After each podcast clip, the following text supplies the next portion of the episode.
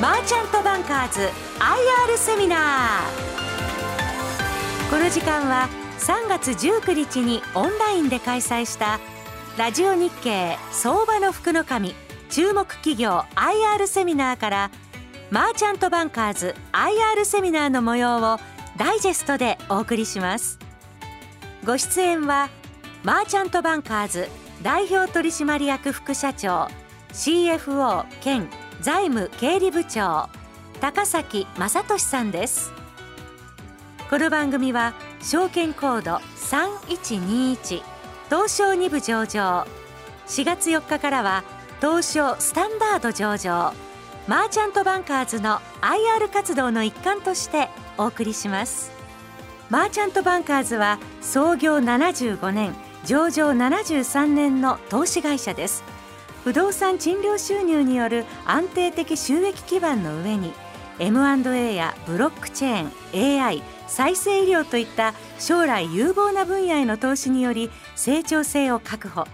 NFT プラットフォーム NFT バンカーズや MBK コインをベースにお宝グッズ NFT や不動産テックに取り組んでおります。それでは高崎さんよろしくお願いいたします。よろしくお願いいたします。それではですねまずそのマーチャントバンカーズに関して、えー、いろいろご説明いただきたいなというふうに思うんですけど、はい、御社の場合、はい、ものすごく長い歴史があるんですよね、はいもともと何の会社からスタートもともとあの、えっ、ー、と75年前にあの紡績会社として、あの戦後間もなくあの設立された会社です。なるほど。はい、そこから時代の変遷に応じてまあさまざま業態を変えながら現時点は投資会社という形になるんですか？そうですね。あの投資会社不動産中心にしました。であとあの、えー、将来楽しみな事業、医療ですとかブロックチェーンですとか、あの IT、うん、あの将来楽しみな分野にこう投資をして、うん、将来設定でしょうかね、うん、あの手堅い不動産と、うん、えー、将来楽しみな事業というものの組み合わせであの投資をしている会社になります。なるほど。御社の場合3月決算企業ということで、えっと、現時点では、えっと、この12月までの第三四半決算、まあ、ここを出されているということですよね。はい、で直近のこの第三四半期の損益サマリー、ちょっとご説明いただいてよろしいですか？はい、マーチャントバンキング事業部あのこちら側の、えっと、本業の投資、あの主にあの不動産の収益物件からのこう収益ですとか、海外の株式の売却というのもございました。こちらの、えっと、5億2000万の、えー、セグメント利益という形でこうあの非常にこう前期136.6%増、非常にあのこうあの収益に貢献しているところなんですが、あのオペレーション事業、こちらの方で、あのインターネットカフェですとか、えー、岐阜県の土岐のボーリング場ですとか、あるいはあの、えーと、株式会社ケンテンと申しまして、うん、えー、アパレルのあの販売プロモーションですね、あのやってる会社、うん、あとはあの、えーと、北九州にあのホテルを一軒運営しております。これちょっとすべてあのコロナの影響というのをこうまだ受けておりまして、まあ、そうですよね。はいえー、とまだ第三四半期も、えーとまあ、そこは見えてきておりますがあの、うん、まだなかなかちょっとグループのこう利益に貢献し、うん、あのできてない状態と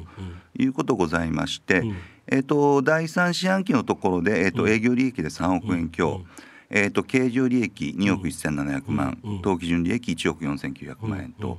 いうのが、えー、今の第三四半期12月までの、はい、損益の進捗状況です。なるほど。そうするとマーチャントバンキング事業は、まあ、大幅増という形で儲かったけどオペレーション事業が少しへこんでると。ただしあれですよね前期8500万円の赤字が4500万円だから赤字は十分あの減ってきてるということですよね。そうですね。あのー、あの一番はあの、えー、うん、ホテル、あのー、加古川ですね、うんうんこちらの、えーと、一昨年の11月にこう撤退して、うんうん、あのこちらのちょっと赤字というのが非常につらかったですね、うん、ここまあのいち早くこう撤退できたというのが、あの影響を少なくできているということになると思います。なるほどそうすると、えー、次にですね統括していただけると、まあ、次のページになるわけですけどあの基本はマーチャントバンキング事業は好調だった。でオペレーション事業は赤をだいぶ減らして、はい、まあ現時点まだマイナスだけど、はい、かなり見えてきたという感じですか？ああの全くその通りですね、うん。うん、なかなかちょっと、えっと、ホテル事業を、うん、あのー加古川プラザホテルから撤退しまして、うん。うん、もう一つあの北九州のホテルというのはこう僕らが保有している物件だったもんですから、はいはい、あのまあ、やめますというわけにこういかなかったんですが、うん、あの今ようやくそうですね、あのこれ売却という形であの、ずっと動いて売却撤退という形でこうあの方針で動いてきたんですが。ようやくあの、えー、僕ら希望する、うん、あの値段でのこう売却という形でもこう一応ちょっとあの話ができるような状態になってきました。あこれはまだ確定ではないけどそうですね。あのやはりちょっと1年前なかなか、うん、あのホテル自体非常にこう、どう言いましょうかね、厳しなかなかちょっと僕ら希望する値段でこう、あの検討できる先っていうのはこうない状態だったんですが、まああの1年経って随分回復はしてきてると。いうことが言えるんじゃないかと思ってます。あなるほど。はい。ただここに関してはどこかで撤退するという形になるという感じですかね。はい。あのできましたらあの、うん、えー、来期早々売却してこう撤退したいというふうな形で、うんうん、はい準備進めております。なるほど。ここのところではまあ大体思えるような値段で売れるそうかなという感じですか？そうですね。ここに来てようやく、うん、はい、うん、値段的な噛み合った話ができるようになってきております、はい、なるほど。で今は新中経営計画を、えー、行っているところということですよね、はい、そちらの状況をちょっと教えていただけますでしょうか？はい。一番のポイントは、うん、あの不動産収益物件をこう増やしていって、うんうん、今、えーと、大体年間7億円のこう家賃収入と、うんいうものを、えー、年間10億にこうしていこうと。今100億円分ぐらいの不動産をお持ちなんですよね。そうですね。そうですよね、はい、ですから、えっと、140億50億、うんうん、あと40億50億を増やしていこうと、うんうん、あのいうところでこうあの収益のベースをこう上げていこうと、うんうん、であのえー、その収益のベースを上げながら、うん、あのまああの市外科大学と連携の話もこう、そうなんですけれども、はい、そうですね、うんあのまあ将来あの楽しみな、うん、あのビジネスに投資して、ね。うんうん、要は安定収益プラスその成長と成長投資を行うことによってこの両輪によってまあ大きな成長全体としての大きな成長というのを狙うという形になるということですね。そうですね。はい、であの、えーと、不動産の収益物件に関しましては、うん、えーと、今期1物件、うん、であの今1物件ほどあの、購入のこう準備進めておりますが、あのここに来てようやくあの、どう言いましょうかね、あの僕ら、えー、ネット利回り5%以上と。いう物件、あの前提にこう投資させていただいてますが、まあ、ここに来てあの、えー、あのそれにかなうようなこう情報っていうのもこう、あの増えてきてると。いうことございますので、うん、このちょっとこう来期3月4月とこう拍手をかけて、うん、あの不動産のこう購入というのをこう進めていきたいと。いうふうにあの動いております。なるほど。で御社の場合この買う不動産としてはいわゆるマンションということレジデンスということですよね住んでる。そうです、はい、それもしかも都心部にあって、まあ、ある程度利便性の高い要は買い手がいくらでもいるようなマンションということですよね。そうですね。あの、うん、もう一つあの金融機関がこうきちんとどう言いましょうかね、うん、あの8割以上あの融資であの資金をつけてくれる先と、あの物件となるほど。いう形でやらせていただいてます。そうすると自己資本使うお金として基本的には銀行借り入れという形で8割以上は対応されるから、まあ、2割ぐらいの自己資本入れれば買えるような物件、まあ、これをということですよね。そうですね。であのレバレッジを利かして収益性っていうんですかね、うん。うん。うん。効率効率よ効率を良くするということですよね。はい、いうことです。まあそうそうですよね。投資できるお金には限りがあるから、それをいかに活用するかということでいうと、まあ、えー、いわゆる銀行のような間接金融、これをできる限り活用する。まあこれをまあ中継計画においては今100億前後というところを140億というところまで、えー、伸ばして、えー、賃料収入7億円というところを10億円まで増加させるという形になるわけですか。そうですね。はい。でその基本的なベースのこう収益力を上げながら、うん、あのよりちょっと収益性の高い事業、うん、不動産でいうとこうブリッジ案件、開発案件、それからあの事業の投資企業の投資、ここをあの領域としてこう広げていきたいという形で動いてます。今マンションって何棟ぐらいお持ちなんですか。えっと今はえっ、とあの売り買いしてますんで、えっと20棟今日ですね。なるほどというのを保有させていただいてます。なるほど。とすると100億で20棟超ということは1個45億 ,5 億円ぐらいというのが多いんですか？そうですねあの平均5億円という形で、はいあのやらせていただいてます。なるほど。で今あれですよね中経営計画に関する今期の進捗予想というところを、えー出していただきたいんですが、はい。まずまず好調ですよね。そうですね。あのコロナが長引いてしまいまして、うん。えー、とその分こう、そうですね。あの今期足引っ張ってるんですが、うんうん。あのそのにちょっとあの、えー、とマーチャントバンキング事業の方で、あの売上利益カバーしながら、うん。はいあの進捗させていただいているところです。なるほど。で、えっと8月30日に、えっとこの中期経営計画を修正されてるんですけどこれはなぜ修正されたんですか？えっと、6月末に、あの海外の、えっと、これ15年がかりの投資だったんですが、あの香港の会社の売却というものが、はいはいはい。あの決まりました。であのこれ、えっと、もともと3億円の投資で約、えっと、利益で2億円あの取れましたもんですから、でまあ、今期あの情報修正という形させていただいたんですが、まあ、これに合わせましてこう中期計画自体、来期再来期の目標も、あの目線を上げたということですね。そうですね、うん。あの上に上げていこうとうん。いう形で、はい、あの8月30日にあの中期計画の修正をいたしました。うん次に四半期ごとの売上高推移っていうところは若干これ、えっと、あれですよねホテル事業売却によって売上高は減ってるけどこの利益っていうところで言えば、まあ、マイナス分がだいぶ減ってだいぶ助かったという形ですか？そうですね、はい、なるほど四半期ごとの営業利益も結構ガタガタしてるとは思うんですけど、まあ、これは投資事業をやってるところで多少仕方ないっていう感じですかね。そうですね。あの、特に、えっと、第一四半期にあの先ほどのあの株式の売、海外の株式の売却と、あとあの一物件あの、えっと大阪の上本町の物件の売却とい。うのもございましたんで、第一四半期にちょっと今期はあのまとまった形で、そうですね。るんですね。利益が出ました。はい。で次のページがそのマーチャントバンキング事業、まあえー賃貸マンションということで約25棟で、えー、100億円。で、えーということですね。でね。収益用不動産を2物件を売却、い。これはやっぱり入れ替えていくっていうことですか？そうですね。あのコロナの影響全くあの僕ら受けてない、あの賃貸マンションですかね。まあ逆にちょっと今購入するのこう苦労してる、あの安くならなくて苦労してるという反面、あの非常にちょっとこう僕ら34年前にこう投資した物件というのが、あの含み益っていうんですかね。うん。っていうのをこうあの出てる状態になっておりまして、あのまああの僕らちょっとこう非常にあの十分あの利益出るような、そんな条件でこう買いたいという引き合いがこうあの今期をございまして、えっ、と今期に物件であの今週ですかね、プレスリリースさせていただいてもう一物件、今期あの札幌の物件の売却というのが、あの決定いたしまして、このえっとまああの今おっしゃっていただいたあの物件の入れ替え、まあ売りながらこう新しい物件をこうあの購入して、であのまあ利益あの上げていくという形のいい流れがあのできてるんじゃないかと思います。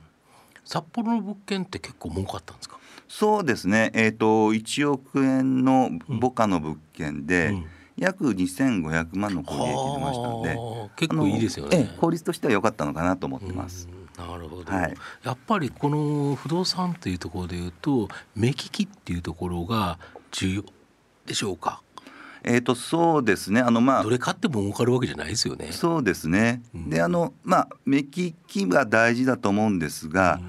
やはりちょっとあのえっ、と銀行の評価、うんそれからまああのきっちりこう5%以上こうあのネット利回りが出るというまあ明確な基準あの持たせていただいて、で決してあの短期で売却でなくこう長くあの持たせていただくと。いうスタンスでこう、はい、物件のこうチョイスはさせていただいてます。であの結果、まあ、あのキャピタルゲインあの利益出せるような物件というのはこうあのどんどん売っていこうという形で動いております。だ今後もここは情報を得ながらと要は物件ありきということですよね。そうですね、はい。でまあ、逆に無理せずやっていくという形があの大事なことだと思ってます。あとこのオペレーション事業に関しては、まあ、赤字額は縮小したっていう形で一番は国家側ホテルの撤退。他のところも少しずつ戻ってきてるという感じですか？そうですね。あの、えーインターネットカフェあのそれから県店ホテルもそうなんですが大体あの去年の10月11月第3四半期ですかね、僕らでいう。はい、ここまあ一番そこで、えーとまあ、1月2月とこう回復をしてきてるというのが、あのコロナの影響を受けてる事業。であと,、えー、と右上のあの愛媛大学医学部附属病院、こちら、えー、と500人の愛媛大学医学部附属病院の入院患者さんに毎日3食の病院給食を提供すると。これはあのもうあのコロナの影響を全く受けず、あの安定的にこう利益を出させていただいているところです。なるほど。あとこの直近この前発表された滋賀県滋賀医科大学との産学連携による糖尿病治療薬開発に関する基本合意の知らせというのをされてるんですけどこれどんなあれになるんですか？これはですねあの糖尿病ってもご存知のように、うん、あのなかなか感知することができないと、うん、まあそうですよね、はい、血糖コントロールしながら、うん、あの付き合う、まあ、長く付き合うっていう感じですよね。そうですよね、というのを、えーと糖尿病を退治してしまおうという研究をあの、えー、滋賀医科大学の小島先生という教授の方、うん、この方はずっと長年取り組んでこられました。うんうん、であの IT の技術使って13億、まあ、通りあるそうなんですけれども、えーと、この中からの、えーと、糖尿病の原因悪さを知ってる細胞っていうのをこう見つけ出しまして、ピンポイントでその、えー、糖尿病糖尿病の原因になってるこう細胞に、あのまあ、ある物質をこう、あの打ち込むと。まあ、いうようなあのやり方で糖尿病をこう退治してしまおうと。いうようなあの研究を滋賀医科大学でやっており、うん、であのこれは、えーと、今後あの、えー、治験ですとか、うん、言ったことをこうきちんとこうさせていただきながら、うん、あのまあ、数年かかると思います。あの世に出していこうと。こういうプロジェクトです。であの僕らだけでこれ、あの賄えるあの背負える事業じゃございませんので、僕らまあ一つちょっと旗売り役になって、うん、滋賀医科大学さんのバックアップをさせていただきながら、うん、まああのあのご協力いただける方にこう、うん、ご理解いただける方の資金を集めていって、であのこの事業をあの世に出していこうと。いう立ち回りをさせていただきたいと思ってます。なるほど。だこれはまあ将来的になった時にはもうバコーンと大ホームランとなる可能性があるということですよね。そうですね。はい。もう一つ株式会社バイオジップコード設立のお知らせというのはこのことですよね。そうですね。あの1月末にえっ、ー、と、はいあのバイオジップコードという名前にさせていただきました。あの僕らまず100%、うん、僕らまず1000万投資しておりますが、うん、一応、えっと、僕らの1億円上限という形で、この事業の方のバックアップをさせていただきたいと思ってます。なるほど。もう一つ不動産事業の強化のトピックスとして不動産ファンドや SPC 特別目的会社を活用した不動産事業強化への取り組み取り組み開始の施設というのをされてるんですが。えーと、こちらの先ほど僕ら、あの不動産はあの収益物件を投資していくと、あの年間利回り5%の投資していくと、はい、あのいうことを中心にさせていただいてるんですが、収益物件購入する以外の、えー、と開発それからブリッジ案件、こういったところは、まあ、あの僕らのお金もそうなんですけれども、まあ、外部のお金もちょっとこう、はい、活用させていただきながらこうやっていきたいということですね。はい、あとこの災害対策のこの取り組みっていうのはどういうあれなんですか？去年もこう台風ゲリラ豪雨で、うん、めちゃめちゃ来ますよね。そうですよね、うん、はい。なのであの僕らの方で、うん、あの地元のこう開発業者さんともこうタイアップさせていただきながら、あのー、まあ、そういったこう被害、なかなかちょっとあの回避できるような形のこう住宅というものをこう、うん、あの全国的にこう手掛けていこうと、うん、まあ、ちょっとこんな取り組みもこうさせていただいて、うん、今ちょっといろんな各方面からちょっとこう、はいあの情報いただきながら、はい進めてっております。あと御社の場合、えー、やはり、えー、エストニア事業というのがちょっと注目されてるとい。うふうに思うんですけど、はい、エストニアでの不動産事業に関するお知らせ、まあ、ここも発表されてるんですけどこれどういうあれなんですか？EJTC 社こちらの、ね、え、はい、そうですね、あのエストニアジャパントレーディングカンパニー、はいはい、こちらの、えっと、去年の3月にナスダックバルティックに上場した,、うん、上場したんですよね。そうですよね、うん僕らのあのエストニエストニア事業のこう中核にする、えー、と子会社でございます。もともとそうですねあの、エストニア僕らあのマーチャントバンカーの不動産ベースにこう、はいあの安定的なこう収益を作って、まあ、横に事業を広げていくという動きをしてまいりましたんで。あの EJTC、エストニアのか、あの事業の方も同じような形でこう展開していこうというふうに考えておりますが、あのまあ、ちょっとそのロシアのリスク等もございますんで、あのエストニアの不動産に投資するというよりもこう、うん。まあ、エストニアの方から日本の不動産にこう投資をさせると、うん。まあ、いうような形の、えー、と方向性で動いていくとか、あるいはあの、まあ、エストニアのこう、えー、と会社で日本で事業をしたい、うん。それからあとあのエストニアのこう商品で日本で、あの市場開拓をしたい、こういったもののあのバックアップ。こういった形でこう、あの僕らあのエストニアとのこう駆け足という形で事業を進めていきたいと思っております。なるほど。わかりました。で次に、えっともう一つアビスジャパンとの業務提携による太陽光発電事業の取り組みに関するお知らせ、まあ、ここも発表されてるんですけど結構ここも面白いですよね。そうですね。あの、うん。アビスジャパンさんもともとマーチャントバンカーズ37.5%出資しておりまして、であのちょっといろいろあの彼らとのこう話し合いの中でこう、うん。あの株あの、うん。資本関係解消して、うん。資本関係前提しない形でこう一緒にやっていきましょうと、まあいうようなちょっと方向で今動いておるんですけれども、うん。彼らの方であの太陽光のあの大きい工事会社、うん。これのまあいわゆるちょっと事業譲渡っていうんですかね、うん。事業を引き継ぐような形の動きがございましたあんで、でまあ僕らもあのいろんなちょっと不動産情報っていうんでしょうかね、あのございますんで、うん。僕らの方であの、うん。あの太陽光の発電事業にこう適したようなこう土地とうんいうものを購入させていただきながら、うん。あのアビスの方にこう安く工事をさせていくと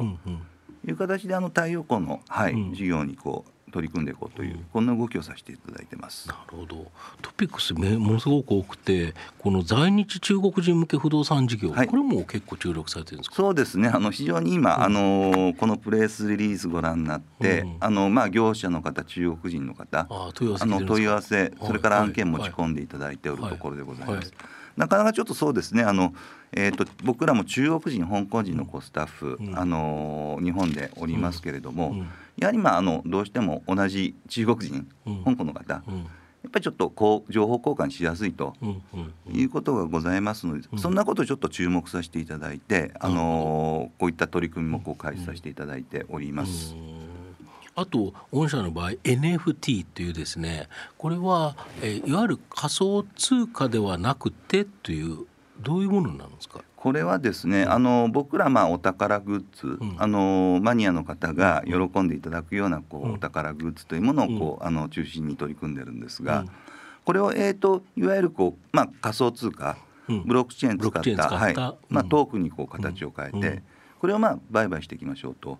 であのまああの今ちょっとこう、うん。世界的にっていうんでしょうかね、あのそのトークンが一人歩きして、うん。うん。まあ金融商品としてこうどう言いましょうかね。そうですね。高くなってっていう。そうですよね、うん。あのまあ、そういった動きしてると思うんですが、うん。僕らあのむしろあのとお宝グッズそのものっていうんでしょうかね、商品の価値にこう注目して、うん。まあ、金融商品でなく、うん。うん。あのきちんと裏付けのような形で、うん。あの NFT 取り組んでいこうと、うん。こんなスタンスでこの事業を育育てていきたいと思っております。なるほど。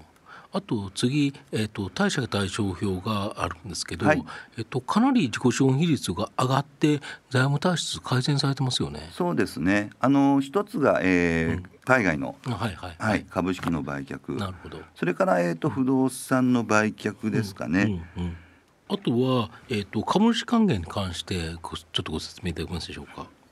えー、と株主還元につきましては、あのかつてあの、えー株主優待ですとか、うんうんそんなこともあのやらせていただいた時期ってございますけれども、うんえーとまあ、僕らの、えー基本的にこう個人の株主さん、うん。はいあのーで割とあのそうですね、えー、と100株から1000株、うん。割とあの小口の高投資というか、ししていただいている方というのがこう数多くいらっしゃいまして、うん。まあ、あの皆さんこう非常にどう言いましょうかね、うん。あのー喜んでいただいて、うん。まあ、公平感のある形っていうのは、まあうん。やっぱりちょっと配当なのかなというふうに考えておりますので、えっとまあ、今期はあの2円予定しておりますけれども、うん。毎期のこう利益水準に合わせまして、うんあのーきちんとこう配当という形で還元をしていきたいというふうに考えてまなるす。ほど。わかりました。で新規中期経営計画は次にあるという形で、まあえっ、と各からの業績推移など様々あるっていうところですね。はいなるほど。ここはまあ今後大きな御社の場合期待できますよね。要はコツコツと,、えーと、やっていってということですよね。そうですね。あの手堅いあの投資で、うん、えー、数字足腰をきちんとこう固めながら、うん、えー、楽しみなことを、うん、えー、投資あるいはこう事業としてこうやっていく、まああのこういう動きをあの粛々と進めさせていただきたいというふうに思っております。でエストニア事業あそこって世界でもなんかかなり進んだ IT 先進国なんですよね。そうですね。あのもともとですからこういったこう、まあ、が周り強い国にこう囲まれてるんで、まあ、いつでもこうデータとしてこう政府機能をこう持ち運びできるようにみんなそんなことを、はい、あのしたことがあります。なるほどでブロックチェーンとしてはこう、はい、ブロックチェーンのこう先進国、いうのがエストニアですかね。はいデジタル化による新流通市場の構築っていうところがやはり御社いろいろと活躍の場ありますよね。この EJTC であったり暗号フィンティックであったり MBK コインであったり本当この辺りはすごく面白いところですよね。そうですね。はい。うん、あのまあ一朝一夕にはいかないと思うんですが、うん、まあ不動産なんかも、うん、あのこういったこうどう言いましょうかね、ブロックチェーン前提にしたこう取引と、国境を越えてこうスムーズに取引ができると。まあ、あのいうようなちょっと形も取れていけたら面白いというふうに思って取り組んでいる事業です。あとこの不動産テックについてお勧めいただきたいんですけどこの子会社 MBK ブロックチェーンによる海外向け日本不動産のプラットフォームの構築ここを今後期待できますよね。そうですね。あの僕らの、えーと、うん、去年の6月ですかね、うん。暗号資産使ったこう不動産取引第1号というものもこうやらせていただいておりますが、やはりあの特に国際間、法定通貨で、うん、あの海外送金すると、うんうん、まあやっぱ時間もかかりますし、はい、はい、コストもかかりますし、うん、あのいかんせんちょっと多額の送金銀行が嫌がると、うんうん、まあいうようなちょっと動きっていうのもあの、ございますので、ここはあのまあ仮想通貨使って、あのー、スムーズにローコストで取引できると。いうことを、はい、あの僕ら注目して、えーこの不動産テックの方は進めさせていただいているところです。なるほどまあ、日本の不動産に投資したいっていう海外の投資家の方結構多いけど実際にどうやっていいかわからないとか、まあ、その現金でやるっていうよりも暗号資産でやりたい。なんていうニーズはそれなりにありますよね。そうですね。特にあの今中国の方、香港の方、うん、あの非常にあの、えー、日本の不動産情報が欲しいと、うん、まあいうようなちょっとお話っていうのは僕らもこういただいているところです。なるほど。で不動産テックのポータルサイトへの発展を目指すっていうのはこれって具体的にはどういう形になるんですか？えっ、とこのポータルサイトはもう不動産の物件情報、案件情報から、うん、えー、決済まで全部こうトータルできるようなものをこう目指して、はい。あの育てていきたいと思っております。なるほど。えー、最後投資家の皆さんにですね高崎様から、えー、お話しいただいてよろしいでしょうか？はい、まあマーチャントバンカーズあの今あの藤本さんとあの、うん、いろいろちょっとこうはい、うん、会話の中でこうご報告させていただいた通り、うん、あのまあ手堅くあるいはこうあの手堅くかつあの、投資家の皆様方に、あの将来、あの楽しみに思っていただけるような事業と。いうものをこうあの一生懸命こう情報収集させていただいて取り組ませていただきたいと思っておりますのであのぜひぜひあの僕らの、あのマーチャントバンカーズの株あのご注目いただいて、あの皆様方にこう投資を、あのご検討いただければというふうに思っておりますのであの引き続き頑張ってまいりますのでお願いいたします。はい、よろしいでしょうか？はい、はい、今日はどうもありがとうございました。ありがとうございました。高崎さんありがとうございました。ありがとうございました。マーチャントバンカーズのことがよくわかりました。マーチャントバンカーズ IR セミナー。お話は証券コード3121東証2部上場。4月4日からは東証スタンダードとなります。マーチャントバンカーズ代表取締役副社長 CFO 兼財務経理部長高崎正俊さんでした。ありがとうございました。ありがとうございました。どうもありがとうございましたマーチャントバンカーズ IR セミナー。この番組は証券コード3121東証2部上場。4月4日からは東証スタンダード上場。マーチャントバンカーズの IR 活動の一環としてお送りしました。